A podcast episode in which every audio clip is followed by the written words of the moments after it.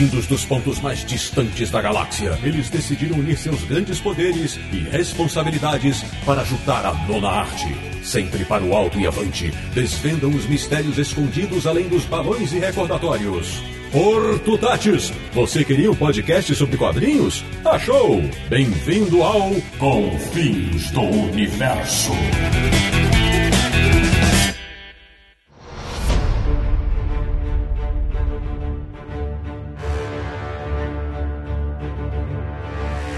Bem-vindo, bem-vinda, está começando mais uma edição de Confins Universo, o podcast mais santo episódio sensacional Batman da internet brasileira, que é o podcast do Universo HQ, o site que tem a senha do Wi-Fi da casa do Wilson Fisk, www.universohq.com. E o programa de hoje vai navegar pelo tempo usando uma telinha. Eu sou o Sidney Guzman, falo de São Paulo e vou precisar da velocidade de Barry Allen para assistir o tanto de seriados atrasados que tenho na fila. De Petrópolis, no Rio de Janeiro, ele que já se cansou de explicar pros vizinhos que The Walking Dead nasceu nos quadrinhos e não na TV. Samir Naliato. O meu negócio é maratonar. Da República do Ipiranga em São Paulo, o homem que assiste pelo menos um episódio de todas as séries baseadas em quadrinhos e atualmente não perde um episódio de Riverdale. Marcelo Naranjo. Porra.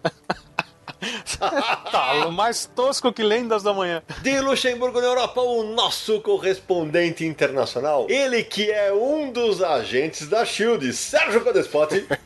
é o Nick Fury sem o tapa-olho. Muito bem, meus amigos, como fazia tempo que a gente não reunia o quarteto fantástico do Confis Universo, hoje resolvemos nos juntar para falar dos nossos seriados favoritos, mas só valem aqueles baseados em histórias em quadrinhos. Então, ajeita o fone de ouvido, aumenta o volume volume do rádio do seu carro ou se acomode na sua cadeira, porque a viagem vai ser boa. Até já!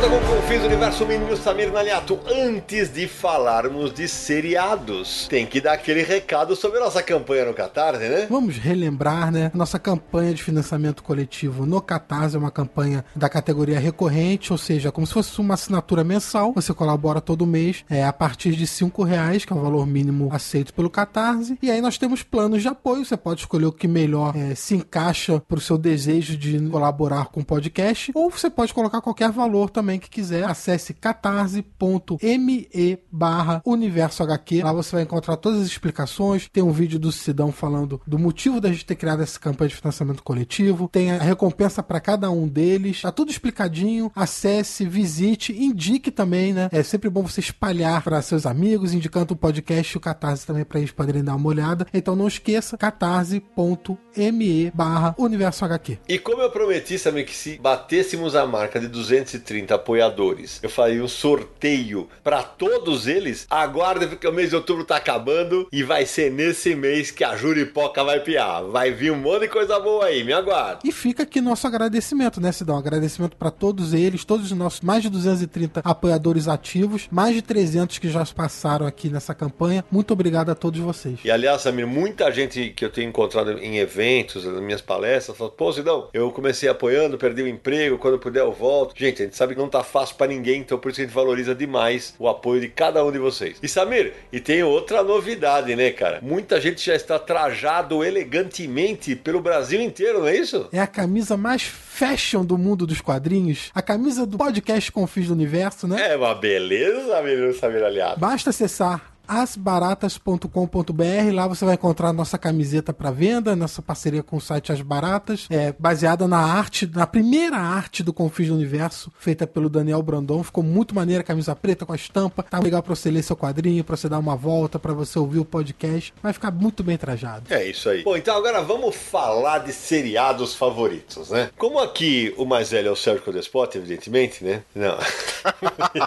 Sempre de sacanagem. Por que, que a gente puxou esse tema para este episódio do Confis Universo? Nos últimos dias foram anunciados os cancelamentos de Punho de Ferro e de Luke Cage pela Netflix, né? Só que o pessoal tem pedido pra gente para fazer um programa especial sobre Demolidor estamos avaliando, porque achamos que realmente merece, mas a gente queria contar os nossos seriados favoritos e quadrinhos. Já que nós somos das antigas, né? E a gente queria justamente contar das nossas experiências com os seriados que foram adaptados de quadrinhos. Mas vale aqui uma ressalva, hein? Não vale desenho animado. Hoje, certo, Samir? Isso, hoje são só as séries live action, né? Isso aí. Bom, então, cara, eu vou ser obrigado, já que eu sou mais zero da tropa, eu tenho que começar, né? Bom, mas antes da gente falar dos nossos seriados favoritos, vale um, aquele contexto histórico, né? A primeira adaptação de uma história em quadrinhos para um seriado de TV, lembrando que o cinema já havia tido vários, né? Foi The Adventures of Superman, que estreou em 1952 com George Reeves no papel principal. A gente já até falou dele em alguns episódios do Confins Universo, e alguém pode dizer, ah, mas teve e o Tarzan, e Zorro. Esses personagens não nasceram nos quadrinhos. Então, por isso, o Superman é considerado o primeiro. O seriado que terminou de maneira trágica, né? Porque foi com a morte do ator principal, que é cercado de mistérios até hoje em dia. O George Reeves foi encontrado morto em junho de 1959 com um tiro. Foi considerado um suicídio, mas existem suspeitas que pode ter sido outra coisa. Enfim, é um caso complicado aí que ficou marcado em Hollywood. Ou seja, você concorda que o George Reeves, ele não parecia o Superman do Kurt Swan?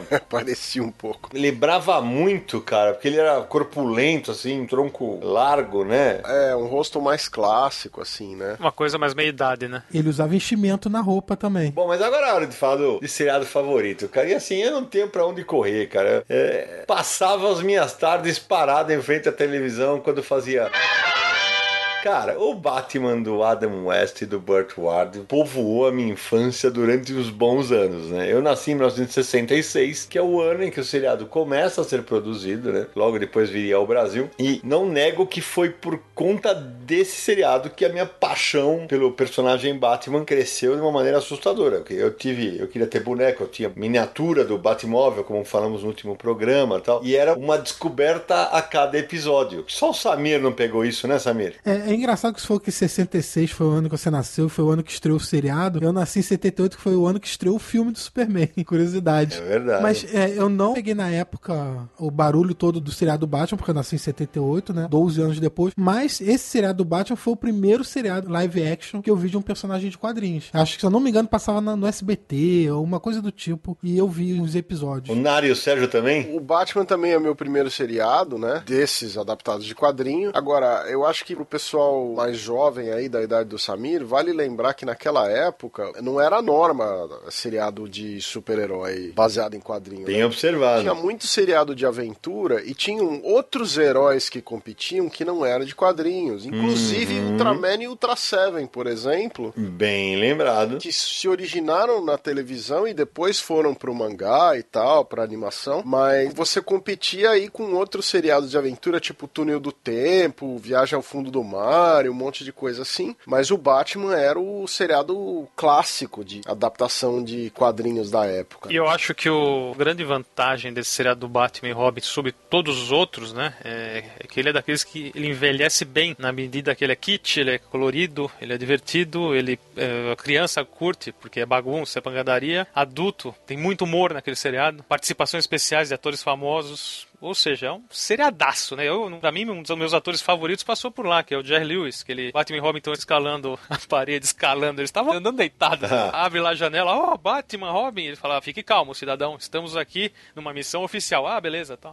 É, é muito divertido. Aliás, a- a- aparecer na janela da- dos prédios de Gotham City quando Batman e Robin escalavam aquelas paredes eram sinônimos de status na época. Porque o que apareceu de celebridade naquelas janelas, cara, ah, como o Naruto citou, teve o Jerry Lewis, teve o Sammy Davis Jr., uma que é espetacular, né? E depois viria a ter um encontro, né? Teve o Besouro Verde e Cato. Era uma outra série televisão. O Cato era o Bruce Lee, inclusive. Todo mundo fala, ah, mas é personagem de quadrinhos? Não, eles nasceram no rádio e também ganharam uma série. Eu lembro que no dia do crossover eu delirava, porque o Bruce Lee dava cada sapatada no Robin, malandro. É para daqui, para ali. E, e aí, claro, depois o Robin dava uns três santa lagartixa, de, de, devolvia os golpes. Mas aí, claro, eles se uniam para combater o crime. Mas vale lembrar que os principais vilões da série, né? O César Romero como Coringa, o Burgess Meredith como Pinguim, o Frank Gorshin como o Charada. A Mulher Gato teve três interpretações, a Julie Newmar, a Lee Meriwether e a Erta Kitt. Todas essas pessoas tinham um, um certo peso na época, né? E depois muitos deles viraram atores muito famosos depois e tal, como o caso do Burgess Meredith, né? Então, o seriado não só marcou época, mas ele tinha um talentos consideráveis ali, né? Sim, sim. Tinha batimóvel e tinha o telefone lá do. Bate-fone vermelho, cara. O bate-cinto, né? Que tinha literalmente qualquer bate repelente de tubarão, né? Vai ser específico assim na casa do chapéu, né? É sensacional. É, mas o bate repelente de tubarão acontece num longa-metragem, na verdade, né? Naquele longa-metragem pra TV. E, e eu, eu só queria lembrar que a, a cena da escalada, né? Tem muita gente que defende aquele negócio, a acusação que o pessoal começou a falar que os dois seriam um casal homossexual, começou no seriado. Não é verdade, porque isso vem antes, quando o Frederick Wertham, como nós contamos no programa da censura nos quadrinhos, segundo Confins do Universo, nós vamos colocar o link aí, isso vem de antes, mas que tinha uma cena absolutamente ridícula naquele do seriado, que hoje, na época, eu não via nada, mas na, hoje, né, Pô, Bruce Wayne é o cara mais rico de Gotham City. Na hora de escalar, ele tem só uma corda pra ir encoxando o Robin. Ah, é sacanagem, né? E eu lembro que eu vi o seriado, gente, eu ficava tão vidrado que eu falava, ah, beleza, é, óbvio que eu não via. Vocês lembram que tinha sempre aquele negócio de terminar com um gancho forte, né? E falar assim, não perca o próximo encontro no mesmo bate-horário, no mesmo bate-canal. E aí eu Pô, e eu ficava angustiado para saber o que viria pela frente. Quando eu fui ver mais pra frente o programa, cara, de novo, tem algumas passagens impressionantes que o Batman e o Robin estão correndo atrás do bandido. Na hora que eles saem correndo, o Batman bota a mão no peito do Robin e fala: Pare, Robin, antes de atravessar a rua, olhe para os dois lados. Cara. Era um negócio. Quase todo episódio tem uma dessas. Tem um que eles serram grades para passar numa janela e o Robin já pega e já vai jogar pra fora do prédio. Não, Robin. Inocentes transeuntes podem estar passando embaixo. É, era muito divertido. Uma outra coisa que eu acho que era muito diferente na época era, em primeiro lugar, aquele uso gráfico das onomatopeias que eles colocavam, principalmente nas sequências de luta, aqueles pau, soque, aquelas coisas que apareciam, né? É uma linguagem bem quadrinho, né? É, e nenhum outro seriado fazia isso, né? E o uso da música, né? Aliás, tinha uma trilha sonora incrível, cara. Exatamente, a música era um aspecto marcante desse seriado. Lembrando que a dança do Batman, meio doidão, passando os dedos nos olhos, virou referência no filme Pulp Fiction, né? É que é o, é, é o Batuzzi, não é? Quando o Travolta tá dançando com uma turma, né? Que ele faz o, o, Batman, que ele passa o olho assim, né? Que faz, imita a dança do Batman e do Robin. Isso, exatamente. Aí, a trilha sonora era assinada pelo Nelson Riddle. E outra coisa que eu lembrei aqui, eu lembrei de mais duas, fuçando aqui na internet, eu achei duas participações especiais da janela. Teve o Papai Noel e teve o tropeço da família Adams, cara. Muita coisa legal. Eu lembrei de outra vez que o Batman questiona o Robin se ele havia escovado os dentes, né? É, aquelas coisas malucas. E tem algumas curiosidades que o Sérgio pode me ajudar aqui. Por exemplo, o Rei Tut, acho que era o único vilão que não existia nos quadrinhos. Só no seriado, exatamente. O personagem surgiu no seriado e migrou para os quadrinhos depois. Aliás, ele lançou moda, né? Porque muita coisa que eles faziam no seriado, como era popular, acabava indo para os quadrinhos. Né? Exato, exatamente. Em compensação, o Duas Caras jamais foi pro seriado. Verdade, inclusive tem aquela série Batman 1966, que é publicada no Brasil pela Panini, e tem um dos encadernados que traz a história do Duas Caras que seria um roteiro que não foi filmado. Desenhado pelo Garcia Lopes. Sim, mestre Garcia Lopes, que foi entrevistado pelo Universo, aqui no livro Universo, aqui entrevista da E bota a caixa registradora aí, Andrei. Agora, sabe uma coisa que eu nunca tinha percebido quando era criança assistindo e só fui disso depois de maior e aquilo explodiu minha mente? O César Romero não quis fazer o bigode para interpretar o Coringa uhum. e pintava por cima. Eu nunca tinha percebido isso assistindo na TV. Samir, eu quando moleque também nunca percebi, cara. Era realmente impressionante. E eu tava lembrando aqui, essa série de TV teve inclusive uma série de animação depois que era totalmente baseada nos atores. É, quem não teve a oportunidade de assistir assistir o seriado, quem tem curiosidade, ou quem gostava, vale lembrar que está sendo vendido em DVD, um box grande com a série completa. É, foi lançado em DVD aqui no Brasil, e principalmente depois que a Warner DC entrou em acordo com a Fox, até para produzir a série Gotham nova, poder fazer quadrinho e tal, outros merchandising com essa série. Um dos produtos foi o box em DVD que tá vendo. E uma curiosidade, né, Samir? Nos anos 60 é que o Batman volta a ganhar nos quadrinhos aquela aura mais noturna dele, né? Enquanto isso, no seriado era exatamente o contrário. Ele não era era o Cavaleiro das Trevas. Ele chegava na delegacia de Gotham City durante a manhã. Era tudo durante o dia, porque evidentemente era focado no público infantil. A gente não pode esquecer aqui, né, de falar que o seriado também foi eternizado para uma nova geração aqui no Brasil por causa da dublagem impagável de Feira da Fruta, do Batman. E eu preciso fazer alguma coisa pra me alegrar. Eu sou um palhaço, eu sou o Coringa, o palhaço, o Joker, o palhaço. Que é uma dublagem feita por brasileiros, com uma zoeira infinita em cima dos personagens. Ganhou a internet, talvez tenha sido um dos primeiros memes da internet no Brasil. Olha, eu vou ser honesto aqui e confessar que depois desse seriado do Batman, pra mim os seriados de quadrinho que começaram a chamar atenção já são esses da década de 70, onde você competia Mulher Maravilha, né, com a Linda Carter, competia com o, o Hulk e o Homem-Aranha na televisão, né? O Hulk eu assisti bastante. Homem-Aranha e Mulher Maravilha não, nem tanto. Cara, eu também assisti bastante do Hulk e confesso que eu ficava super frustrado, porque primeiro que eu lembro que eu já era um pequeno nerd, né? E eu falava assim, como assim Robert e Bruce Banner? Ah, é, mudaram o nome pro seriado. Falei, pelo amor de Deus, como é que os caras inventaram esse negócio de mudar a aliteração do Stan Lee, do BB, né? Que história é essa? E eu achava deprê pra cacete, né, o seriado. Ele era deprê pra cacete, inclusive a música do final. Era pra ficar triste mesmo. Era. Era uma tragédia atrás da outra. Aquele seriado, ele sempre indo embora largado, coitado, sozinho, ficar bisbaixo. E a musiquinha no final. Não, e a gente com aquele negócio de Hulk esmaga da série desanimada na televisão, né? Desanimado, a gente ficava esperando a porradaria, né? E aí tava o Lou Ferrino lá, na hora que ele saía, ele era um cara forte, né? Mas ele não esmagava, né? os efeitos especiais eram daquele jeito, aí jogavam os caras. Mas naquela época impressionava, né? Ele arremessava coisas e jogava a gente longe. É o que eu me lembro.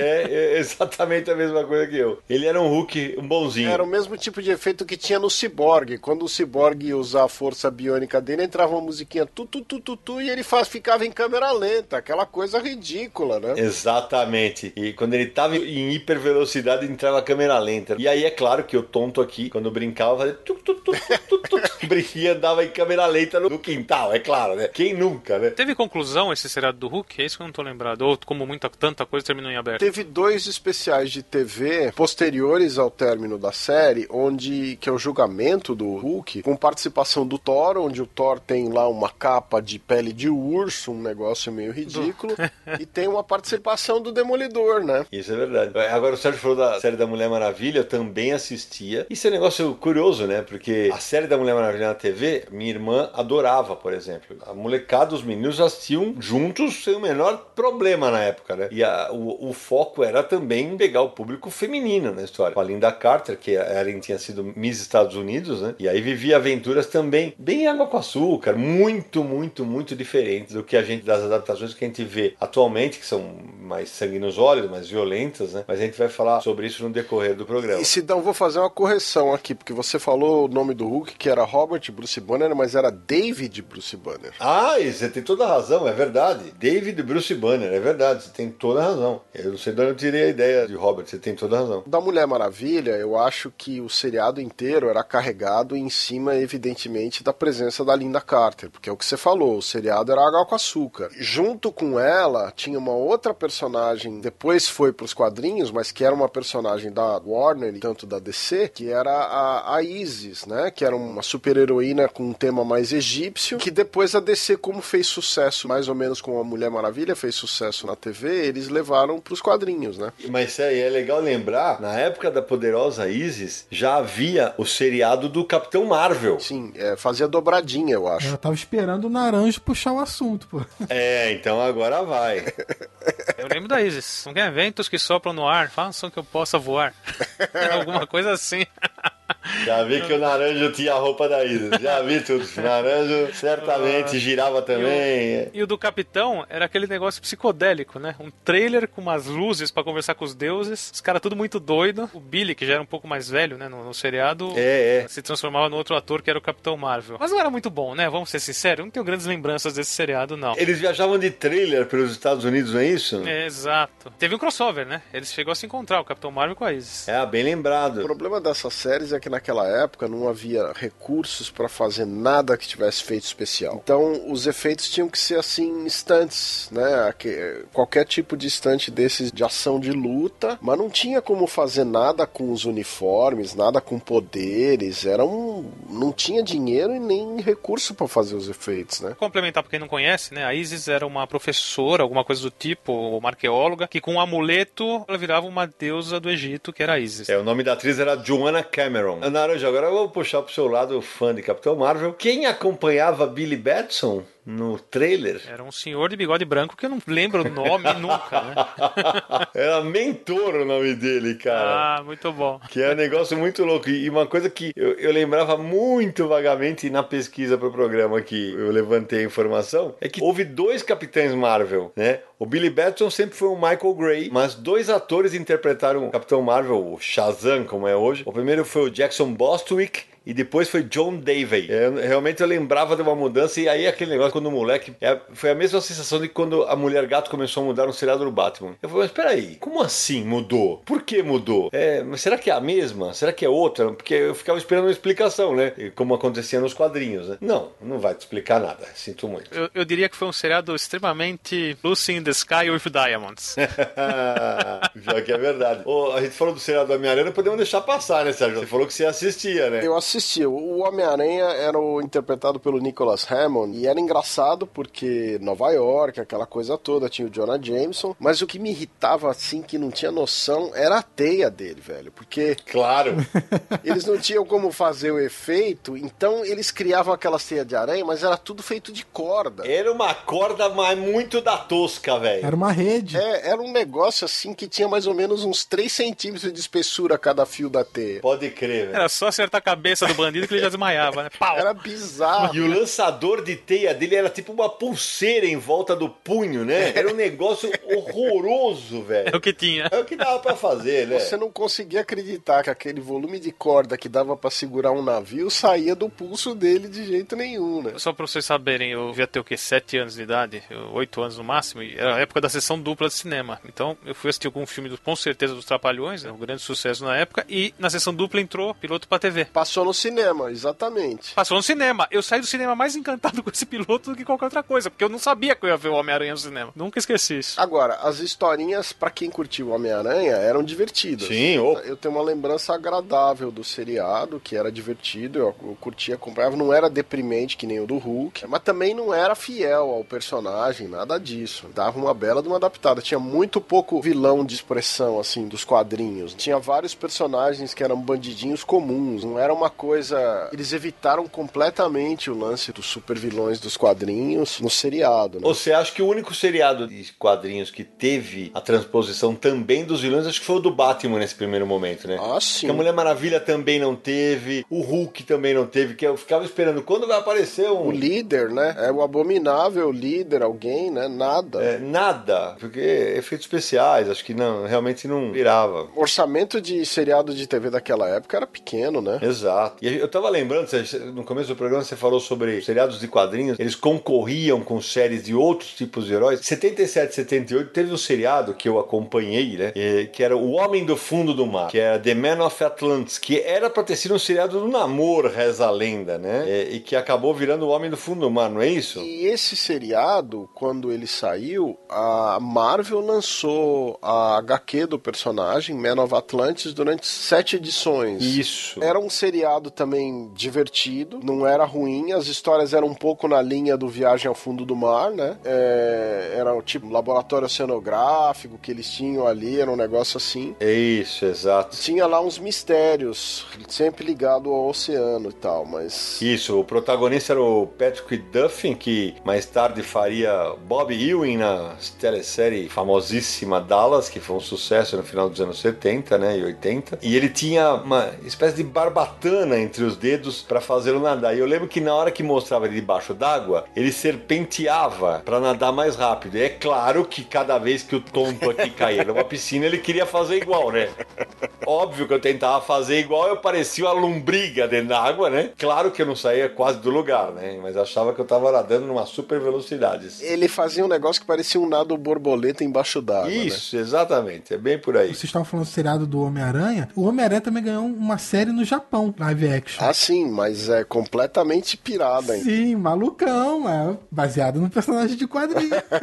mas não chegou a passar no Brasil. É verdade. não, não assisti, não. Não passava por aqui, mas foi uma série bem maluca. Assim, produção toda japonesa. né? Tinha o acordo com a Marvel, é, mas era um, um, assim, uma maluquice só. Eles adaptaram mesmo. É, fizeram o que queriam. Que nem fizeram no Homem-Aranha mangá antigo, que também é aquela maluquice. Você, acabei de mexer aqui nos meus alfarrábios e acho que nós cometemos um erro, hein? Olha só, o primeiro seriado de televisão adaptado de quadrinhos não foi o Superman, cara. De 1950 a 1951, na rede ABC, ou ABC pra nós, teve um seriado do Dick Tracy, baseado nas tiras do Chester Gold, cara. E eu não conheço. Isso eu não conhecia. Eu também não conhecia, tô fuçando aqui. O Dick Tracy era interpretado é pelo Ralph Bird e o seriado durou de 50 a 52. Fiquei até curioso para procurar esse material. Vou te contar que fiquei curioso agora. Pelo que eu tô vendo aqui no IMDb, que é um site que compila séries e, e filmes, né, para quem não conhece, os vilões clássicos dos quadrinhos estão sim nesse seriado. Ah, Sidão, já que você mencionou aí do Dick Tracy, eu fui dar uma olhada também. E a série só chegou ao final em 52 porque o ator principal morreu de ataque cardíaco. Agora, depois que a gente sai dessa fase aí da Mulher Maravilha, do Homem-Aranha, do Hulk, que durou mais ou menos até 79, porque esses seriados se alongaram até 79, você tem um buraco, né, Sidão? É verdade. Você tem, na década de 80, próximo seriado, se não me engano, é 88, não é, Samir, com o Superboy? É, teve um seriado do Superboy que esse seriado foi criado pelos mesmos produtores do filme, né, do Superman de 78. Eles ainda tinham os direitos pra fazer produções com personagens. Só que os filmes, vocês sabem, o primeiro e o segundo são muito legais, os outros nem tanto. E teve o filme da Supergirl também, que não foi lá essas coisas, a bilheteria foi baixa, mas eles tinham um personagem, queriam continuar produzindo alguma coisa pra manter esses direitos, e aí produziram o seriado do Superboy. Inclusive, o Superboy foi interpretado também por dois atores diferentes. O Sidney falou aí do Shazam, né? Do Superboy também aconteceu isso. Ah, não, mas eu te confesso que eu acho não, eu não vi um episódio sequer desse Superboy, velho. Essa série do Superboy teve 100 episódios. Eu sei que rolou, mas eu não me lembro dele, não. Eu acho que era muito ruim.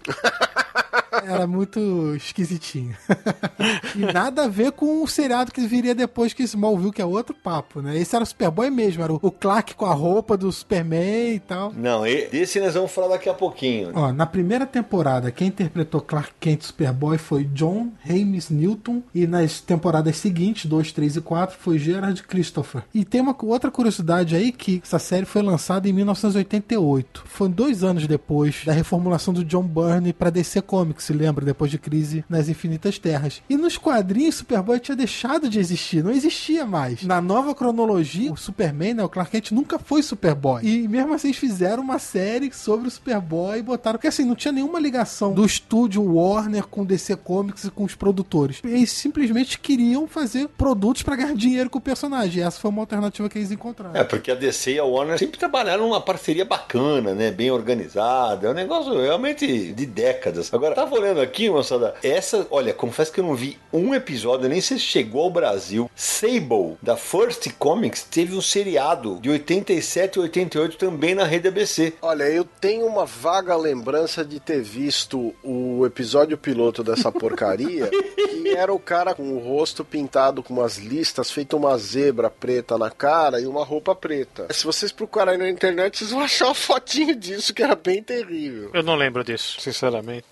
Jesus de bicicleta, meu Deus do céu. É, mas é o que o Sérgio falou, a década de 80 foi pouquíssimo aproveitada para as adaptações de quadrinhos. Talvez porque o pessoal tenha sacado que não havia efeitos especiais suficientes para mostrar o que os quadrinhos mostravam, né? E eu acho que as séries de humor e as séries de aventura tradicionais davam mais público pra eles. É, talvez. Eu não sei se a questão dos direitos autorais impedia alguma coisa, mas assim, tinha os próprios heróis criados para seriados de TV, né? Cyborg a mulher biônica. Exato, Cyborg, Mulher Biônica. Apesar de não ser o super-herói, por exemplo, tinha o MacGyver, né? Esquadrão Classe A. Manimal. Tinha aquele outro da Super Máquina. Tinha Exo-Man, tinha Gemini Man, Sim. que era o cara que apertava o relógio pra ficar invisível. Era legalzinho, viu? É, o Naranja assistiu muito também. Ele tinha um minuto, senão acabava. Isso! Tinha também um seriado que era uma dupla de combatentes do crime, só que eram duas mulheres. Eu tô tentando lembrar o nome, cara. Mulher Elétrica e Garota Dínamo. Esse eu lembro ter visto. Ah, Naranja. Lembro disso. Eu não lembro direito da história, mas eu lembro do seriado. Mas isso é da década de 70, hein, gente? É lá pra trás. É, é 76, 77. É, mas é isso que eu tô falando. Os produtores foram desenvolvendo seus próprios heróis. E aí os dos quadrinhos acabavam, na década de 80, especialmente, teve pouquíssima representação, né? Eu lembro que nos anos 90, os fãs de quadrinhos voltam a ficar mais empolgados com os seriados de televisão. No meu caso, foi com Flash. É o meu também. O Flash estreou junto, por incrível que possa parecer, com o Monstro do Pântano. Pouca gente lembra que teve uma série de televisão lamentável. Eu não lembro. Era muito anunciada nas revistas da DC Comics, justamente por causa do sucesso do Alan Moore. Eles Mas isso passou no Brasil, Sérgio? não, não passou no Brasil. Ah, é por isso. Mas era lamentável. O monstro do pântano era um negócio bastante tosco, assim, a criatura em si. Os episódios e a série eram um negócio bem ruinzinho. É, mas vale lembrar que antes teve a tentativa de fazer um filme do Monstro do Pântano também. E essa série é depois. É. Primeiro teve o filme, e o filme deu origem à série. Estou vendo aqui três temporadas, Sérgio. Três temporadas, 72 episódios. Quer dizer, apesar da porcaria pantanosa, não é pouca coisa. Monstro do Pântano teve mais temporadas do que Flash. É, e o seriado do Flash, que acabou ficando mais famoso do que do Monstro do Pântano, mas teve menos temporadas. É verdade, cara. Né? Monstro do Pântano teve três temporadas com 72 episódios. E o Flash teve uma temporada com 22 episódios. O episódio piloto teve duas horas de duração. É, e o Flash tem duas curiosidades interessantes, né? A primeira delas é que o, o Mark Hamill, que é o, o Luke Skywalker, né? Ele faz o papel do trapaceiro, né? O Trickster. E quem fazia o Flash era o John Wesley Shipp. E no seriado atual do Flash, os dois têm participações ocasionais na série. O John Wesley Shipp faz o Flash de uma realidade alternativa. Além de ser o pai do Barry Allen, da realidade principal do seriado. É, o Mark Hamill reprisa o papel dele uma ponta lá de um episódio, né? Eu lembro quando estreou em 1990, eu trabalhava na editora Globo, na redação de quadrinhos, cara, era programa semanal. Depois do episódio a gente se encontrar pra conversar sobre o seriado, cara. Lembrando pro pessoal que nos ouve que não tinha internet. Tem uma informação importante. Eu- Quando o Sérgio falou Trickster, já veio na minha cabeça um negócio que me irritava no seriado. E eu achei aqui no Google. Foi dublado a princípio como Prestidigitador, o nome do vilão. Trickster, né? O trapaceiro. Dá mais trabalho falar o nome do vilão do que, sei lá. Olha, lá vem o Prestidigitador.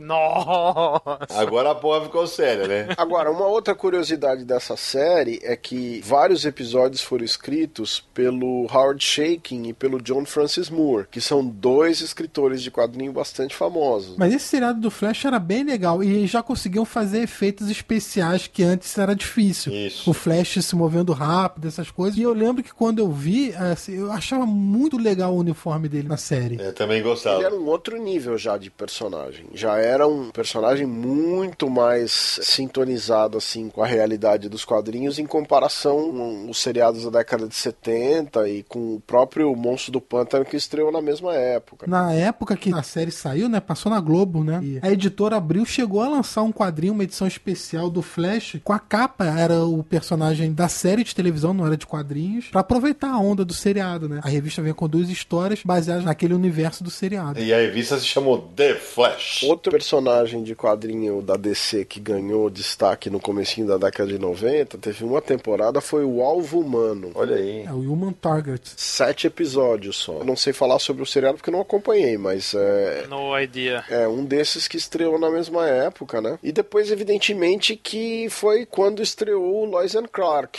93. Grande sucesso. Exato. Esse daí fez muito sucesso. Era aquela pegada do seriado abordar muito mais a relação dos dois jornalistas do que o próprio Superman. Era quase uma aventura romântica, Samir, você diria assim? Uma das criadoras da seriado gostava de comparar esse Lois e Clark como a gata e o rato dos super-heróis. Eles queriam dar esse clima de gato e rato, entendeu? O Clark e a Lois eram como os personagens do Bruce Willis e da Sybil Shepard. Então eles queriam dar esse clima. O foco seria no relacionamento casamento dos dois, um clima mais comédia romântica ali, e o fator super-herói mesmo era para incrementar o show, mas o foco era Lois e Clark, tanto que se chamou assim a série. E a editora Abril também lançou, né, Samir, uma edição com eles na capa. Lançou, mas nesse caso a capa era do seriado, mas o conteúdo não. O conteúdo era histórias do John Byrne na reformulação que ele fez pro personagem. Exatamente. Eu assistia, mas eu não gostava muito. Hoje eu percebo que faltou, assim, para mim na época, talvez um dedinho do Zack Snyder ali, não sei. é, eu achava água com açúcar. Eu não sei, Nara. Sabe o que eu acho? Até os anos 90, antes de começarem as adaptações de cinema mais bem sucedidas, nós nerds éramos mais intolerantes em relação às adaptações de quadrinhos. Porque a gente queria ver o que a gente lia. E tirando o Superman do Christopher Reeve no cinema tal, quase nada beliscava ali perto dos quadrinhos, né, cara? Teve o Conan. Isso, o Dick Tracy também tal. Mas o restante, eu lembro que quando eu assisti ao Batman do Michael Keaton, eu saí querendo chutar a cabeça de alguém, velho.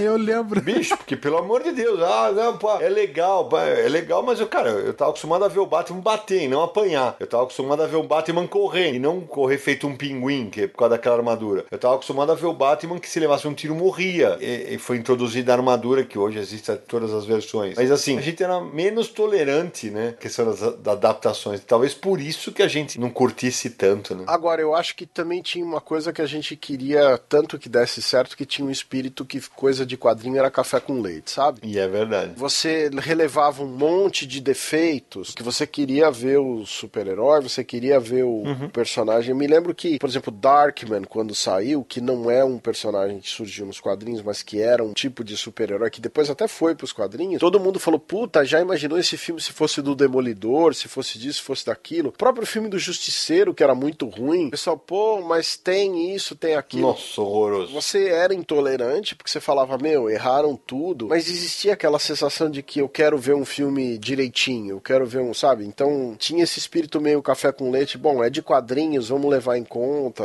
Tinha um pouco esse espírito, né? Uma curiosidade dessa série Lois e Clark, a gente já comentou no episódio dos 80 anos do Superman, mas vale a pena contar rapidinho. Essa série teve uma grande interferência nos quadrinhos do Superman. Opa, bem lembrado. Porque os quadrinhos do Superman ia acontecer o casamento do Clark Kent e a Lois Lane, só que a editora mandou os autores pararem com essa história porque ia acontecer o casamento no seriado. Então eles decidiram alinhar para quando acontecer na televisão, acontecer também nos quadrinhos. E aí, para atrasar a história do casamento, eles criaram uma saga aí meio desconhecida chamada A Morte do Superman. É. E eu lembrei de outra coisa que a gente falou do seriado do Flash, o quadrinho do Flash e o quadrinho que a editora Abril lançou baseado no seriado. As histórias dessa revista era revista em formatinho mesmo. Uma história foi escrita pelo John Byrne e a outra pelo Mark Wade. Muito bem. Só um último comentário. Nessa época, a hegemonia da DC era total na televisão, porque a Marvel não tinha nada que prestasse na televisão, nenhuma adaptação, não tinha uhum. um seriado competindo com esses produtos da DC Comics, né? Da Warner, na verdade, né? A, a Marvel não tinha uma adaptação, um seriadinho, não tinha nada. Lois and Clark. Tinha desenho animado, mas série live action não. Não, não tinha.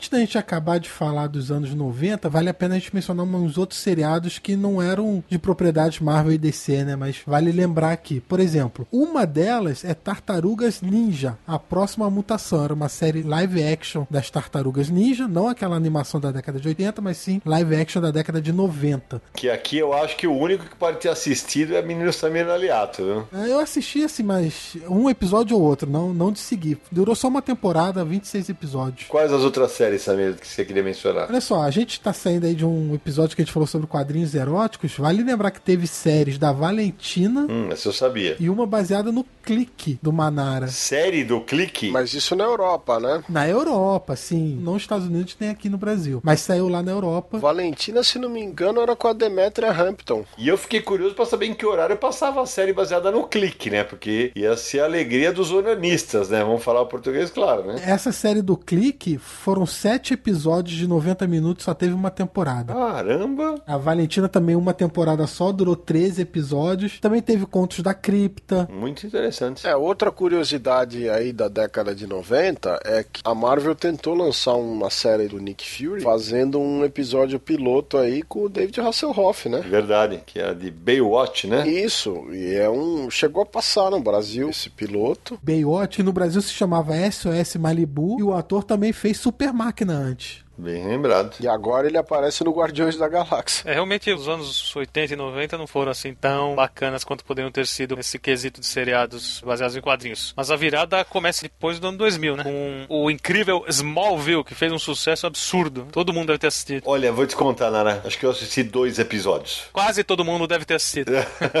Vou te contar, Nara. Eu assisti todos os 218 episódios. É, então, eu sabia, né? É o menino sabendo, aliás. Eu assisti até a quinta ou sexta temporada eu larguei mão, mas eu lembro que no começo até tiravam um sarro, né? Que todo episódio ele enfrentava um vilão meio estranho. E nos Estados Unidos ganhou o apelido de Freak of the Week. né? Depois a trama foi melhorando e, e, olha, eu achava bem divertido. Sim, a ideia desse seriado é assim: não é um seriado sobre o Superman, esquece. É um seriado sobre o Clark Kent adolescente antes de se tornar o Superman. E aí tem até o- os criadores do seriado falam, né? Tinha a regra lá, sem capa e sem voo. Nunca podia aparecer ele voando nem com capa. E falaram: nunca existiu Superboy. Esqueça, não é um seriado sobre o Superboy, é um seriado sobre Clark Kent adolescente. Aí quando a série chega no Brasil pelo SBT, Tome. me coloca lá: Smallville, as novas aventuras do Superboy. Mas não é possível, Silvio Santos. E pior que é verdade. É, Esse seriado não é só o mais longevo do Superman, da franquia Superman, mas de todas as séries de quadrinhos que já foram feitas. Isso é bem, né? Foram 10 temporadas, 218 episódios no total. Isso é bem legal e, e uma coisa legal, né? O, o Tom Willing, né? Que é o protagonista do seriado, estará este ano na Comic Con Experience em São Paulo. Isso, ele vem aqui pro Brasil. Enquanto a, a, a Warner e a DC lançavam Smallville, a Marvel, que tinha vendido os direitos do X-Men pra Fox e a Fox não tava fazendo nada com os direitos, a Marvel descolou de lançar um seriadinho chamado Mutant X, que teoricamente não era um seriado copiado dos X-Men. Teoricamente, entendeu? E eles foram processados pela Fox, porque a Fox dizia que eles estavam é, lançando o seriado como um substituto dos X-Men e os direitos estavam com eles, então eles processaram pela quebra de contrato, dos direitos e tal. E era um seriado de pessoas mutantes com superpoderes, ou seja, difícil você não fazer a relação, né? Era pra ser tipo uns novos mutantes, bem entre aspas, assim, né? Porque o primeiro filme dos X-Men já tinha sido lançado nessa época, que saiu no ano 2000. Esse seriado é do ano 2001. E o criador do seriado é o Avi Arad. Olha aí. Na televisão, eles, a Marvel não tinha ainda nenhum impacto, né? E como os direitos estavam com a Fox, eles não podiam fazer nada assim é, diretamente os nomes dos personagens. Então, o seriado não tinha nenhum personagem exatamente que você fala, ah, esse aqui é dos quadrinhos, mas era fortemente inspirado, né? É, o Avi Arad, que eu comentei agora há pouco o nome dele, ele era nessa época o bambambam bam, bam dos filmes aí que faziam da Marvel. A trilogia Homem-Aranha do Paul Remy era produção do Avi Arad, por exemplo, né? Então, é, e essa série durou três temporadas. Olha, me corrija se eu estiver errado, mas foi quando começou a pegar a moda de box de DVD de seriados, né? Uh, eu lembro dos boxes de Smallville. Se você comprasse a coleção inteira, era mais barato comprar um iate, né, na época. Mas uh, eu, não sei, eu não sei se vocês lembram dessa mania de box que começou a ter box de seriado de DVD. Quase certeza que foi nessa época. É, DVD, uma mídia nova em 2000, 2001, permitia fazer isso. Imagina você um seriado em VHS, é impraticável, né? Imagina o tamanho do box que seria. Isso é verdade. Então, isso começou a ser compilado em, em itens de coleção mesmo, em DVDs, que facilitava muito, né? É porque a gente fala dos anos 2000, mas a coisa engrena na televisão na segunda década. Porque na primeira ainda houve poucos seriados, um deles também da DC, de 2002, foi Birds of Prey, que quando passou na TV aberta, não é SBT de novo, foi batizado como, Samir? Mulher Gato. Pelo amor de Deus, Silvio Santos, não é possível! Birds of Prey é baseado nos quadrinhos das aves de rapina, né? Exato. Que é um grupo de é, vigilantes mulheres, a Canário Negro, a Caçadora, a Oráculo, na época tinha Oráculo, a Batgirl, e transformaram num seriado como na esteira do sucesso de Smallville. Smallville fez sucesso, falou, pô, vamos produzir mais seriados aqui. Então Birds of Prey foi uma delas, até que agora a Warner tá trabalhando num filme baseado nessa franquia. Outro seriado que veio também nessa esteira, que não é da DC, mas veio junto, foi Witchblade, que na época era da Image. Da Top Cow, né? Do estúdio Top Call, da Image Comics. Isso. Também foi feito um seriado do Witchblade. Que Exatamente. só teve duas temporadas porque a atriz principal tinha problemas sérios de bebedeira e tiveram que cancelar a série. Birds of Prey só teve uma, na verdade não teve nenhuma temporada, teve meia, né? Foram 13 episódios. E da Marvel, né, Cê, teve o Blade, né? Mas a série. Blade é 2006. É, anos 2000 ainda, primeira década. Antes de chegar no Blade, eu queria lembrar do The Tick. Opa, boa. É um seriado de 2001 que não tem nada a ver com Marvel e DC, né? Um personagem independente, foi adaptado pra TV. Agora, o Blade que você tá falando, ele chega como seriado de televisão em, em 2006, alguns anos depois do sucesso dos dois primeiros filmes, né? Teve uma temporada de 13 episódios. Exatamente. Ainda assim, nessa primeira fase, e lembrando de alguns personagens aí que a gente não costuma ver, Painkiller Jane, que é um personagem do Joe Quesada e do Jim Palmiotti, Foi publicado no Brasil pela Pandora Books. então, Painkiller Jane também teve um especial de TV. Na verdade, não um começou como um especial de TV e depois teve 22 episódios, né? Era um- uma produção canadense com a Christina Loken. Se não me engano, depois fez aquele Terminator 3 no papel principal, né? Foi outro desses personagens aí do finzinho da década de 90 que também chegou na televisão. A Painkiller Jane saiu pela Pandora, sim, mas num crossover com o Justiceiro, uma revista chamada Almanac Marvel, número 1, lançada em outubro de 2001. Então, eu acho que assim, dessa década, é isso aí que a gente que vale a pena ser mencionado, porque, por exemplo, o seriado Time Cop, que é o mesmo que inspirou o filme do Van Damme, não chegou nem a ser exibido no Brasil e ele é do finzinho da década de 90, né? O da DC, o próximo, que é de respeito aí, é o mais uma tentativa de fazer o alvo humano. O Alvo Humano. Teve duas temporadas, né? 2010 e 2011, né? Essa temporada que também não me lembro de ter visto no Brasil. Esse passou, eu acho, no Brasil. TV a cabo passou com certeza, aberta não lembro. Conheça Arqueiro, o mais novo super-herói. É, Aí vem a segunda década dos anos 2000 e aí, menino Marcelo Naranjo vai começar, especialmente na segunda metade da década, ficar um grande viciado em seriados, né, Naranjo? Que aí começou a ficar divertido, né? O nível das produções melhorou, criatividade do pessoal também, erros e acertos, mas começa com Arrow, estou certo? Isso aí. Ah, sabia. Eu acho bem chatinha. Eu entendo, mas eu acho que ainda foi um norte, sabe? Pra muita coisa boa que veio depois. Sim, é verdade. O Stephen Amell é um baita ator. Você está sorrindo, ele tá com uma cara, triste com a mesma cara, Muito expressivo. É. em dúvida com a mesma cara, bravo com a mesma cara. O pessoal fica bravo que fala isso. Essa daqui só os mais antigos vão saber, Naranjo, mas ele me lembra muito Cigano Igor. É, só os mais antigos vão saber o que é isso. É, também não. Eu não diria que é tanto, mas tá bom. Olha, Nossa, agora você também tirou essa referência da cartola, hein, velho? Porque. É, pra quem não sabe, Ricardo Mack, um grande ator brasileiro. Nossa senhora. O engraçado é que o Arrow foi lançado um ano depois do cancelamento de Smallville. O fim de Smallville provocou na Warner uma expansão de seriados baseados em personagens da DC Comics, porque Smallville deu muito certo. Quando chegou ao final, eles começaram a, andar- a olhar a biblioteca de personagens e foi uma expansão, assim, vertiginosa, né? E até uma resposta ao que a Marvel tava fazendo no cinema já, porque a DC ainda não tinha produção fora o filme do Batman, não tinha grandes produções a acontecer no cinema, então a televisão era o caminho natural. E o Arrow foi o primeiro seriado do que eles chamam hoje de Arrowverse. Justamente o nome é por causa deles ter sido o O primeiro. universo que inclui o Flash, a Supergirl, o Legends of Tomorrow. Agora o Constantine, É, o Constantine que também faz parte, né? Já acabou, né? Constantino foi cancelado. mas ele tá participando de Legends of Tomorrow.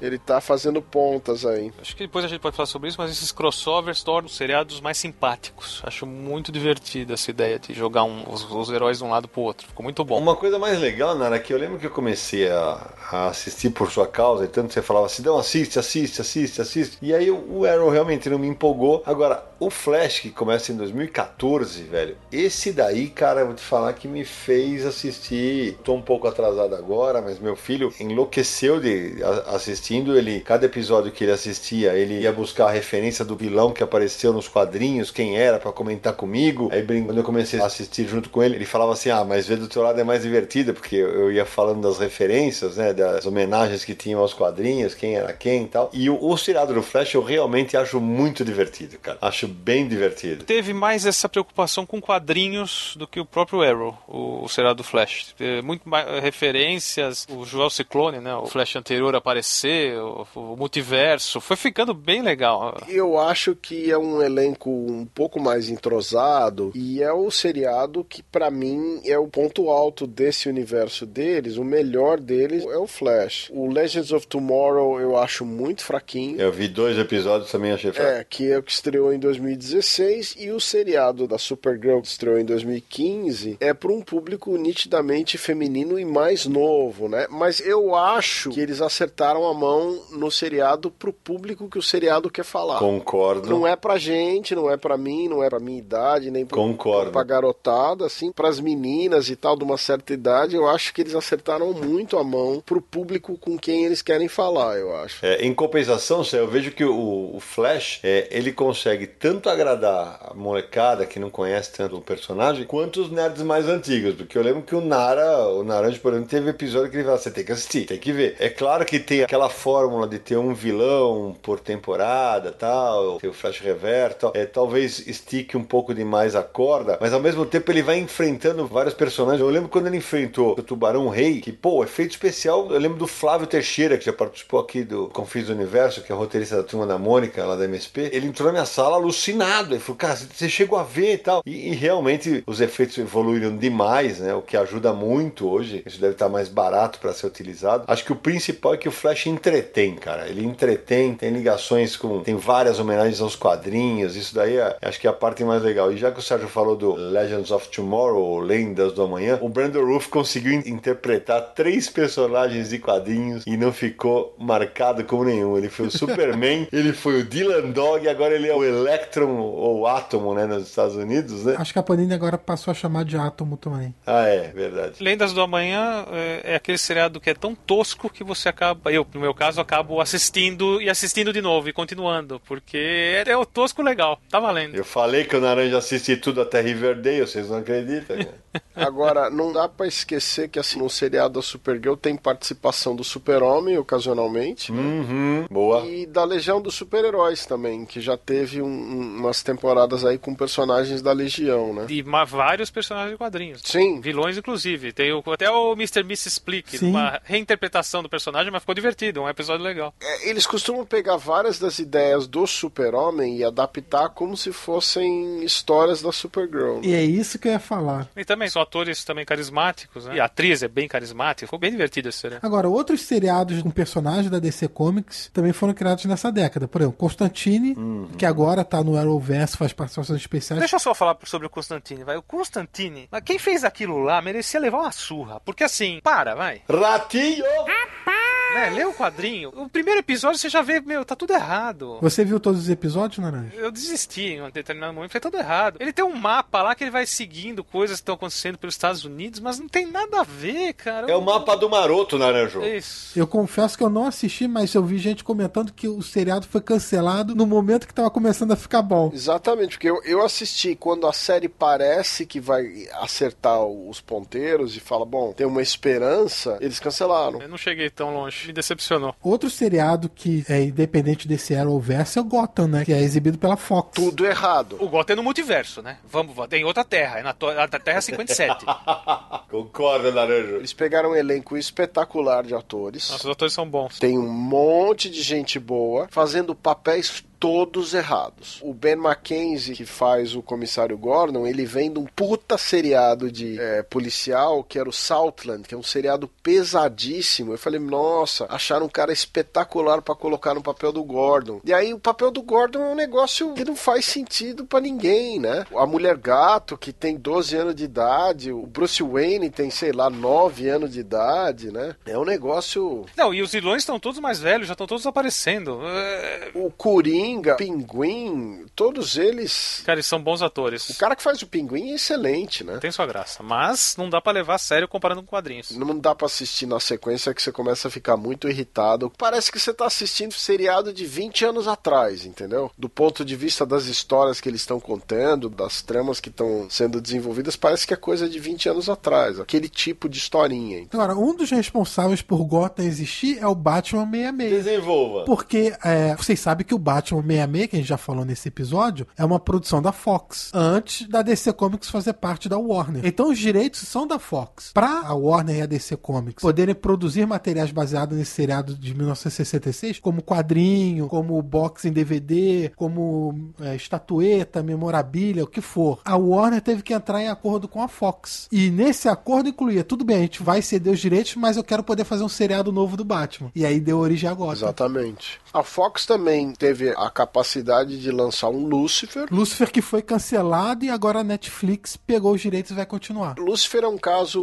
interessante, né? É um personagem da Vertigo que eles colocaram um ator muito bom, que é o Tom Ellis. O seriado tem uma trilha sonora espetacular, o cara às vezes canta ao vivo, toca piano, faz uma série de coisas lá. Primeiro que virou um desses é, procedural de policial, sabe? Qualquer sitcomzinho de policial é, tem a detetive e o Lucifer. Primeiro que virou um negócio muito em cima disso. E o Lucifer, a família dele, em vez de ser uma coisa mais nos moldes dos quadrinhos, uma coisa conceitual melhor desenvolvida, virou uma famíliazinha qualquer comum que interfere aqui na vida dele, mas tudo assim, os motivos e as interpretações e as coisas são muito ralas, né? Ao mesmo tempo que o seriado tem uma trilha bacana, tem uns atores, um, um ou dois atores bacanas que tem uma interpretação forte, às vezes as historinhas, cara, você tem vontade de bater um martelo na televisão, entendeu? Tem também o seriado que estreou do Raio Negro. Do ano passado. Tá na segunda temporada. Eu não assisti nenhum episódio. Também ainda não. Teve o Powerless, que era um seriado mais voltado pro lado de humor. Era humor escrachado. Então, o Powerless é um seriado de humor mais tradicional, mais escrachado, assim, um sitcomzinho de humor mais tradicional, no qual os personagens fazem parte de um subgrupo das indústrias Wayne. O líder, inclusive, da empresa, ele é o primo do Bruce Wayne, invejoso em relação ao Bruce Wayne. Eles ficam inventando um apetrecho e outros aparatos para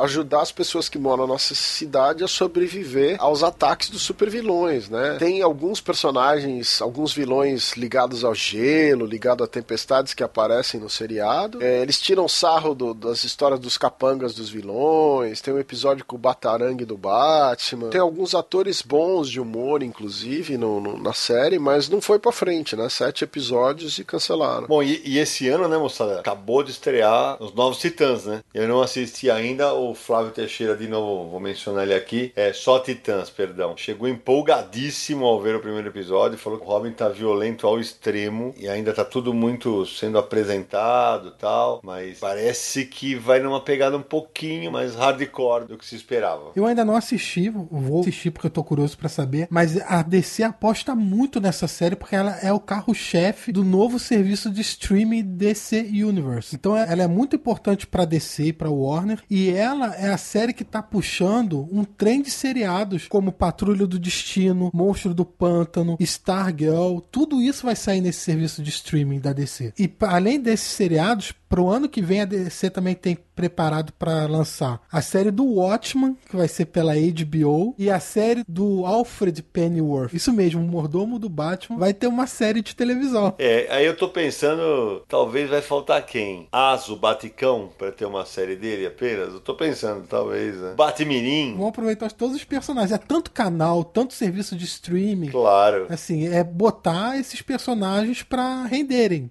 não ficarem parados. E tem um, uma série bem interessante que eu assisti a primeira temporada, fui surpreendido, não estava esperando muita coisa, que é Krypton. É, eu achei a produção muito boa, assim, uma produção nível alto para televisão. Efeitos especiais muito bons. Achei bem interessante. Ainda não vi a segunda temporada, mas curti a primeira. Olha, é, antes da gente falar aí mais do streaming, tem que lembrar o seguinte, né? A Marvel nessa década ela teve uma participação grande na televisão, coisa que não acontecia tanto antes. É, a começar em 2013 com Agentes da Shield, que era um seriado de de TV aberta, né, na ABC. É um seriado estrelado pelo agente Coulson e por uma série de personagens que depois migraram para os quadrinhos também. E o seriado tinha aquela ideia inicialmente de fazer ponte com elementos do universo do cinema. Então, várias coisas que aconteciam no cinema refletiam no seriado. Então, por exemplo, a Maria Hill aparece no seriado, Nick Fury aparece no seriado, a Sif do Thor aparece no seriado, né? Os Inumanos que deveriam ter um filme, eles aparecem no seriado. Agora é uma série muito inconstante. Os melhores elementos, assim, as melhores temporadas são as mais recentes, as, as mais divertidas. E quando a Marvel conseguiu de volta os direitos autorais, os, os direitos de uso, né, do Motoqueiro Fantasma, eles usaram o Motoqueiro Fantasma na versão mais moderna no seriado do Agentes da Shield. E além disso, o Agentes da Shield gerou um spin-off que é o Agente Carter, que é a história da Agente Carter que participa dos filmes do Capitão América e ela ganhou um seriadinho na década de 50 contando um pouco das origens da Shield, né? O seriado não é nos anos 50, ele se passa nos anos 50, só para deixar claro. Isso. Um seriado bem produzido, duas temporadas só, infelizmente, bem divertido. Ela é uma ótima atriz, eu gostei bastante. É, eu não posso deixar de dizer o nome da atriz, né? Que é a Hayley Atwell. Depois que a Marvel entrou nesse mercado de televisão, eles fizeram a pegada do streaming, né? Com a Netflix, uma parceria que deu muito certo. Começou com o seriado do Demolidor em 2015, que foi um grande sucesso e abriu aí uma leva de seriados do que a, a gente costuma chamar que são os heróis de rua da Marvel, né? Então começou com o Demolidor, depois veio a Jessica Jones, depois o Luke Cage,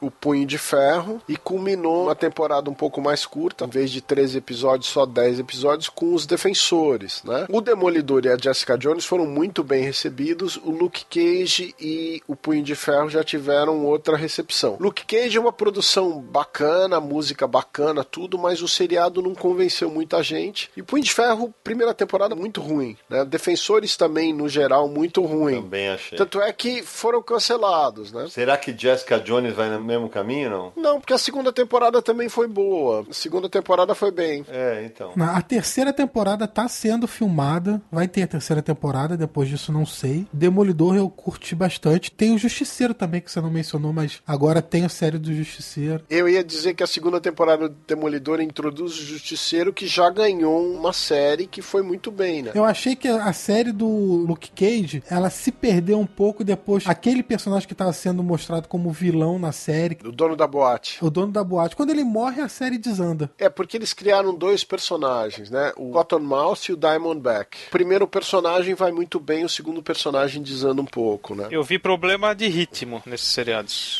Sim, e de personalidade, né? Do, o personagem tá um pouco fora de caracterização em relação, na minha opinião, em relação aos quadrinhos, porque a impressão que eu tenho que a versão moderna do Luke Cage, que é uma coisa muito do Bendis, né? Tanto na revista do Elias quanto nas histórias do Demolidor que o Bendis fez, ele é um personagem um pouco mais centrado, assim, ele tem muito noção de quem ele é. E no seriado o personagem tá mais perdido, né? Pra meu favorito, eu acho que o de vocês também, o do Demolidor tá bem legal mesmo. O Rei do Crime ficou sem- desde o começo, ficou sensacional. O Nara me insistia muito pra assistir ao seriado. Ah, esse me empolgou. Eu lembro que demorei, demorei, falei, tá bom, vai, é, vou tirar o atraso e vou assistir. Realmente é bem legal. A terceira temporada é ótima. Tá todo mundo falando, também não consegui começar porque eu quero ver de uma vez correndo, então vou segurar mais um pouquinho, mas logo eu vou Se assistir. bem que eu vou te falar, tem algumas coisas do Demolidor que, cara, ah, beleza, tu é, é a melhor, é a melhor. Cara, mas algumas coisas me tiram do sério. A Karen Page, velho, ela é jornalista, ela é advogada, ela é tudo, ela vira tudo de uma vez. Ela toma o lugar do Ben Urich, é um negócio bizarro, sem nunca ter sido jornalista. Essa cena me irritou profundamente. A personagem acho que tá muito mal desenvolvida. E acho a cena final da segunda temporada, a Electra nos braços do Demolidor e um monte de ninjas em volta, em que eles simplesmente param de atacar para ele se despedir da, da amada. Fala, Pera um pouquinho que eu vou dar um beijinho nela aqui e tal, daqui a pouco a gente volta a lutar. Achei que deram uma escorregada no tomate, mas ainda assim é a melhor dessa série, sem dúvida. O Justiceiro fez uma participação bem bacana na segunda temporada do Demolidor. Eu entendo esses probleminhas pontuais, mas acho que o quadro geral vale a compensa. Ou só pra falar, já que é pra falar o que irritou, eu falo o que me irritou. Os defensores, penúltimo episódio, episódio no final, eu já falei, se o Punho de Ferro fizer o que eu estou achando que ele vai fazer, eu não vou ver o último episódio, porque não dá. E ele foi lá e fez. Eu falei, ah, meu, vai pro inferno clicar. Eu vou concordar com o Sidney que eu também não gosto do que tá acontecendo com a Karen Page, mas eu acho que é em função da atriz. Eles escolheram uma atriz que tem um certo nome, um peso na televisão por enquanto, e eu acho que ela não, sabe, para você manter essa atriz nesse papel, ela não podia ser a Karen Page dos quadrinhos, que vem de uma origem muito diferente, tem um final muito diferente, né? Então precisavam dar um rumo para ela, principalmente porque era uma personagem feminina numa série que só tem personagens masculinos, né? E assim, esse é um aspecto. Agora, a série do Punho de Ferro, que é muito fraca, por exemplo, a segunda temporada introduz a Tifoid Mary, que é uma vilã do Demolidor, né? Que a gente tava esperando talvez ver num seriado do Demolidor, apareceu no Punho de Ferro, né? Ou Merit Foyd, né? É, em português é Merit Foyd. Ficou Merit Foyd em português porque o título dá um cacófato bem estranho, né? Merit Foyd. Mas eu não sei te dizer em português, não. Pior que ficou. É, e, e agora como a série foi cancelada, a ideia eu acho é que eles vão talvez aproveitar os personagens e as situações dentro das séries que permaneceram, que é a Jessica Jones, o Justiceiro e o Demolidor, né? Agora, Sérgio, posso fazer uma provocação um minutinho com você? Lógico. A Netflix acabou de anunciar o cancelamento de duas séries da Marvel. Perfeito. Todos nós sabemos que a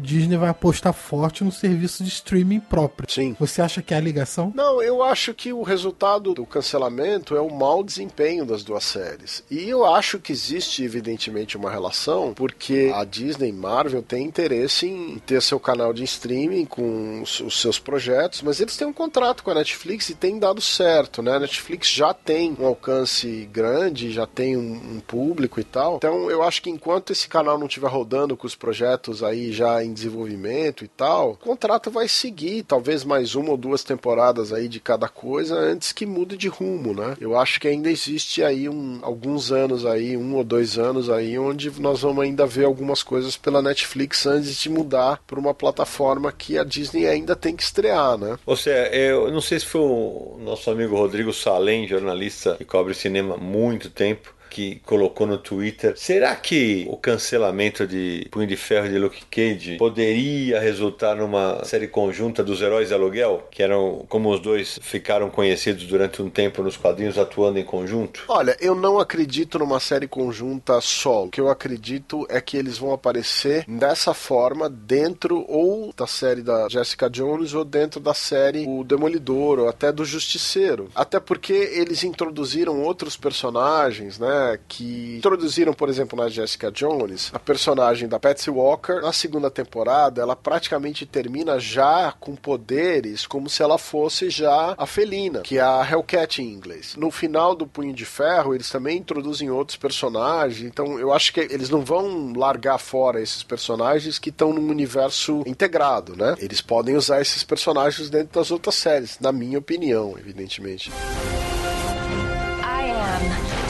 Supergirl. Ô Nara, você que assiste é, regularmente todas essas séries da Marvel, a tua favorita é Demolidor, né? Ah, sem dúvida. Eu acho a mais divertida. A, pra mim é seguida da, da primeira temporada do Justiceiro. Eu concordo. É, o Justiceiro ficou. O ator incorporou bem, ficou bem, bem legal. É. Pesadão que ele interpreta o personagem. É, e enquanto isso, no Demolidor, o, o rei do crime rouba a cena, né? Como é o nome do ator, gente? É... Então, é o, o ator é o Vincent D'Onofrio, né? Que é um cara que tem algumas participações interessantes no cinema, inclusive em Full Metal Jacket, que é um filme importante, né? Ele foi o vilão daquele filme A Cela, também de 2000, que era um filme de horror com um visual todo espetacular com a Jennifer Lopes. Então, ele vem aí de uma carreira bastante popular. Depois ele migrou pra televisão, fez uma série de coisas, tá muito bem no papel do Wilson Fisk, né? Verdade. Mas o engraçado Cé, é que depois do fenômeno Netflix, né? Eu lembro que eu cheguei a conversar isso com o nosso amigo Marcelo Campos tal. Há uma mudança, parece, no comportamento do fã quadrinho barra seriado baseado em quadrinho, que é, ah,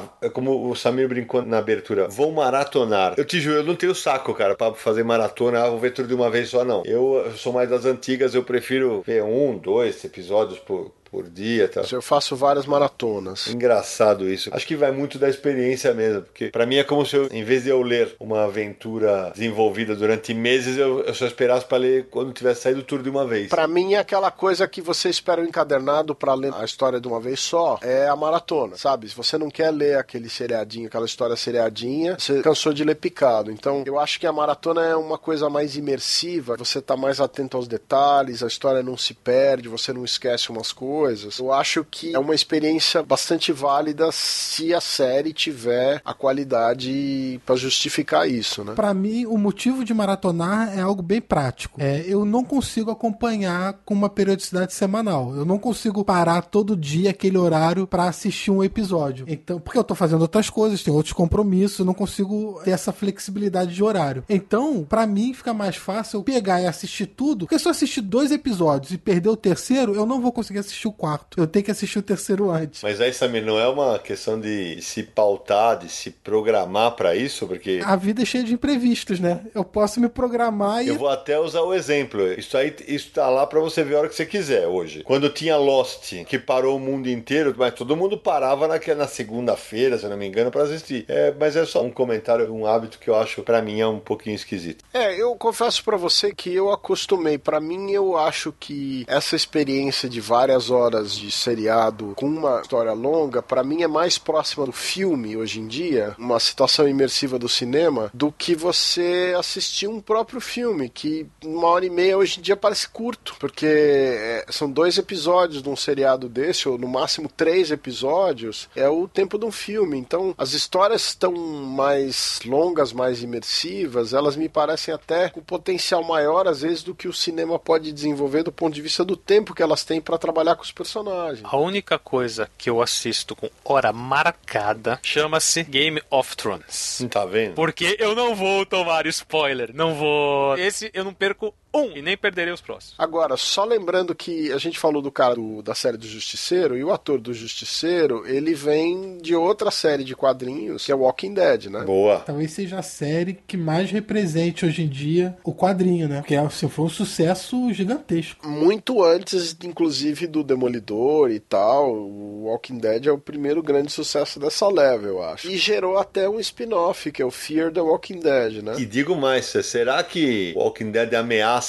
Smallville no posto de série de quadrinhos mais longeva? Essa temporada atual, eles andaram perdendo o público, né? Então precisa ver o que, que vai acontecer. Até porque já tem uma segunda série, então precisa ver realmente se não diluiu demais, né? Se não esticou demais. Lembrando que começou em 2010, né? Mas vai lembrar que também tem menos episódios por temporada do que a maioria das séries convencionais. Igual as séries da Marvel na Netflix também tem menos episódios por temporadas. Agora, essa temporada é bastante decisiva para Walking Dead, porque é a última temporada com o Rick, que é o personagem principal. Mas produtores têm planos de continuar, então vamos ver como é que vai acontecer o final desse ano. Tá na nona temporada e tem 118 episódios por enquanto, né? Exatamente. Agora, outra série que eu vou pedir aí pro Naranjo dar uma palhinha é o Preacher, né? Preacher é um quadrinho que eu gosto muito, Garfiennes e Steven Dillon. A adaptação tem seus momentos. O que me incomodou um pouquinho é que eles mudaram um pouco a personalidade do pastor e da tulipa. Uh, fugiu um pouco do quadrinho. Mas o vampiro Cassidy ficou divertido. Inclusive, pra quem assistiu, tem um episódio que ele e o anjo ficam muito loucos no quarto do hotel, que assim, fazia tempo que eu não ria tanto assistindo alguma coisa na televisão. Aquilo é simplesmente hilário. Então, assim, no geral, acho que é bom. Uma boa adaptação. Dá pra divertir. Eu queria falar de uma série que muito pouca gente conhece, que é baseada em quadrinho, que chama Dark Matter. Não conheço, Zé. É uma série de ficção científica baseada numa HQ da Dark Horse, uma minissérie de quatro partes, do Joseph Malozzi e do Paul Mully. Essa série teve três temporadas, foram 39 episódios. Ela foi cancelada depois da terceira temporada. Era produzida pelo Sci-Fi com um elenco todo canadense. São seis personagens numa nave espacial e eles acordam daquele hipersono, né? Nenhum deles lembra quem eles são e nem quem são os outros. E eles estão naquela nave e eles são todos meio perigosos, meio mercenários, meio piratas espaciais. Não é uma série, por exemplo, no nível do The Expanse, sabe? Uma série de ficção assim fenomenal. Mas é uma série no nível de um Star Trek antigo, sabe? Um divertidinha. Primeira temporada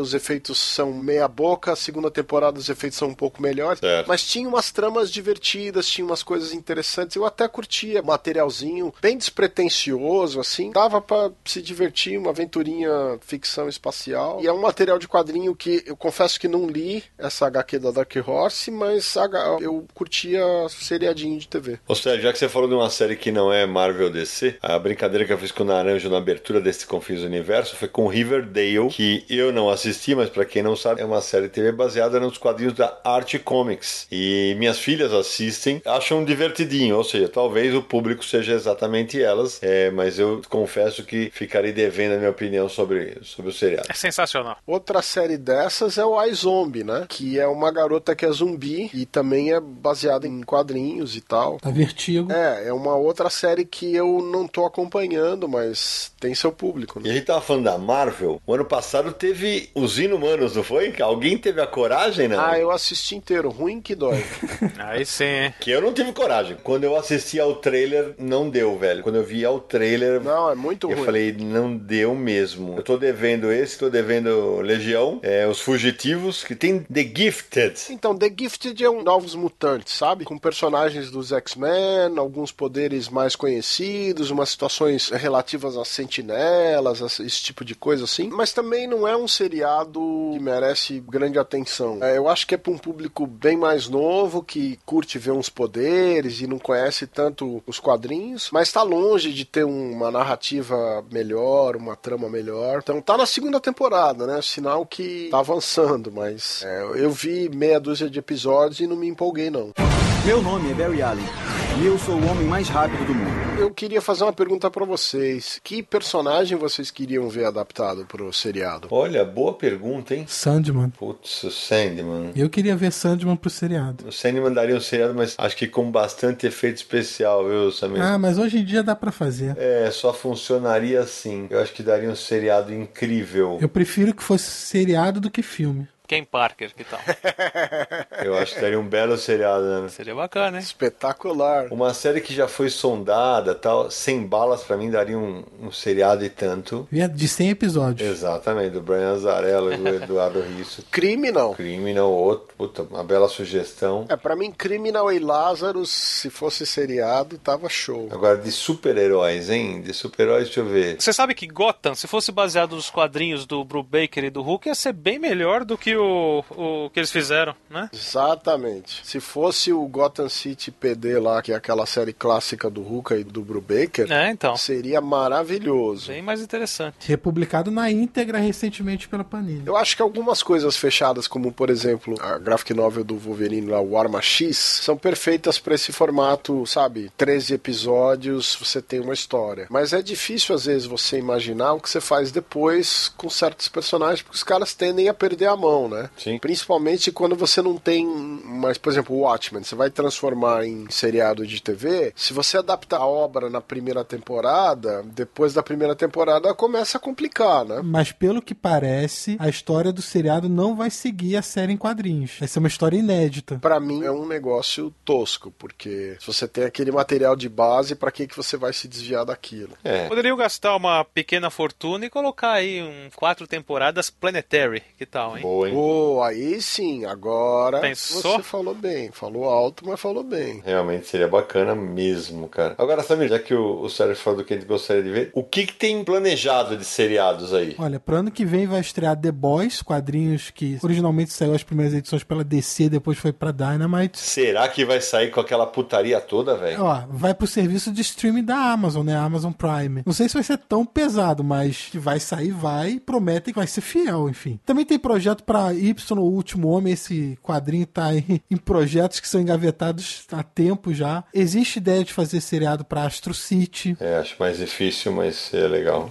Novos Guerreiros também é outro seriado que tá meio anunciado, né? Recentemente surgiram rumores de que Loki e Feiticeiro Escarlate podem ganhar uma série pro canal de streaming da Disney. Nada confirmado por enquanto. É, lembrando que assim, hoje em dia tem muito canal, né? Você pode ver que Ante a Daga saiu nos Estados Unidos pelo Freeform. Os Fugitivos, se não me engano, foi Hulu. né? O Gifted está na Fox, o Legion é no FX, né? Agentes da Shield é na ABC, os seriados Demolidor, Jessica Jones é Netflix. Então você vê que tem uma variedade assim de canais, tanto TV aberta como TV a cabo, como serviços de streaming muito variados. Isso sem falar na própria Amazon, no próprio canal que a Disney quer lançar. É difícil, a gente tem pilhas e pilhas aí de, de seriados que a gente fica querendo, ó, falta essa temporada de alguma coisa para ver. Quem que tem tempo para ver todas essas séries? Essa é a pergunta, né? Agora, um seriado que vai sair é, ano que vem pela Netflix é The Umbrella Academy. Bem lembrado. Que é do Gerard Way e do brasileiro Gabriel Bar. Dark Horse, né? Sim, isso é, o quadrinho sai pela Dark Horse nos Estados Unidos e pela Devir no Brasil. Uma coisa que mostra que a tendência não fica só de adaptar quadrinhos para seriados de TV, não fica restrita só a Marvel e a DC.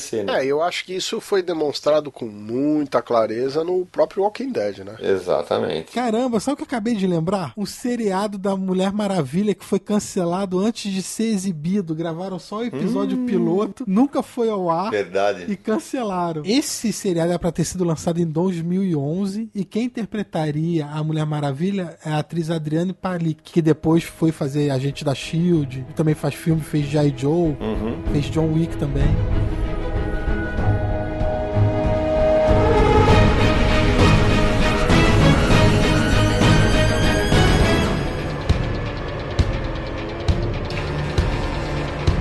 Dessa boa lembrança, meu amigo Samir Aliato, acho que eu diria que a gente podia ficar mais algumas horas trocando opiniões sobre os seriados que a gente gosta, que a gente assiste, o que vem por aí, o que a gente mais curtia. É, mas o tempo urge, né? E a gente, antes de encerrar, a gente precisa saber, Samir Naliato, quem quiser encontrar o Confins do Universo nessa internet tão seriada, como é que faz? Prestem atenção, podcast.universohq.com. Lá estão listados todos os episódios do Confins do Universo. Você também pode encontrar no iTunes, basta buscar por Confins do Universo, assine o feed lá, deixe sua avaliação, deixe seu comentário. E uma novidade, Cid. Opa, essa daí a galera surtou quando a gente colocou nas redes sociais. Agora você também pode encontrar o Confins do Universo no Spotify. É isso aí. É muito simples, entre no Spotify, busque por Confins do Universo, já vai aparecer no resultado da sua busca. Clique lá na imagenzinha do Confins. Todos os episódios também estão listados lá, você pode é, acompanhar todos os novos episódios por lá também. Então, cada vez mais fácil, mais rápido de ouvir todos os nossos programas. É isso aí. Lembrando que, se você quiser mandar uma mensagem pra gente, o e-mail é podcast@universohq.com. Se você preferir mensagem de voz, o WhatsApp é DDD 11 94583 5989. Repita. DDD 11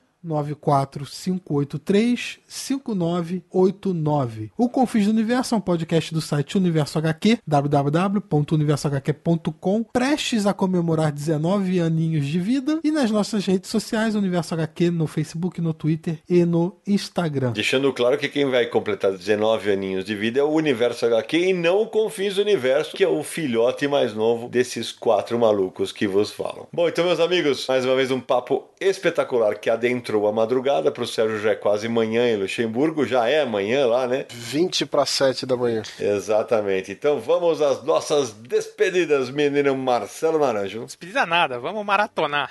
vamos passar. Até o próximo episódio. Fale por você, cara, pare, né? O Naranjo vai assistir os episódios do Riverdale que ele perdeu. Ah, com certeza. Agora eu tô O curioso. cara vai procurar Joes e as gatinhas ali. Entendedores entenderão. Sérgio Codespot, meu velho. Queria agradecer nossos patrocinadores do Catarse e todos vocês aí. Fazia um tempo que eu não participava do programa, então sempre bom estar aí com vocês, bater um papo. Samir Naliato. Estamos abertos para conversar e negociar os direitos para uma adaptação em série de televisão de Confins do Universo. Olha aí, rapaz. Eu só aceito se George Clooney me interpretar, mas tudo bem, deixa pra lá. Eu queria agradecer o Naranjo, o Samir, o Sérgio. Sempre um barato conversar quando a gente junta o quarteto fantástico aqui. Agradecer a todo mundo que apoia a gente. E lembrar que se o assunto é adaptação de quadrinhos pra telinha, ó, o seriado sendo bom ou ruim, nós queremos é mais. E a gente se encontra no próximo episódio de Confins do Universo.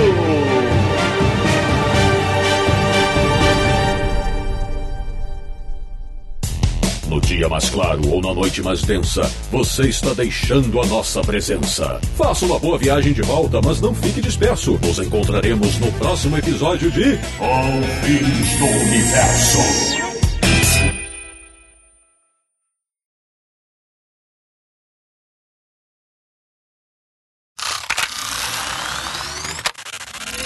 Não, tinha um seriado com duas garotas. A biônica, atômica. Ux, É, tá isso, é, Formiga atômica. Que formiga atômica. Você vai, você vai entrar no, no extra, isso sim. É, o Justiceiro entrou legal no, no Demolidor. Opa, calma, Concordo. essa frase não ficou, bem, não ficou boa. O Justiceiro. O, o Corta.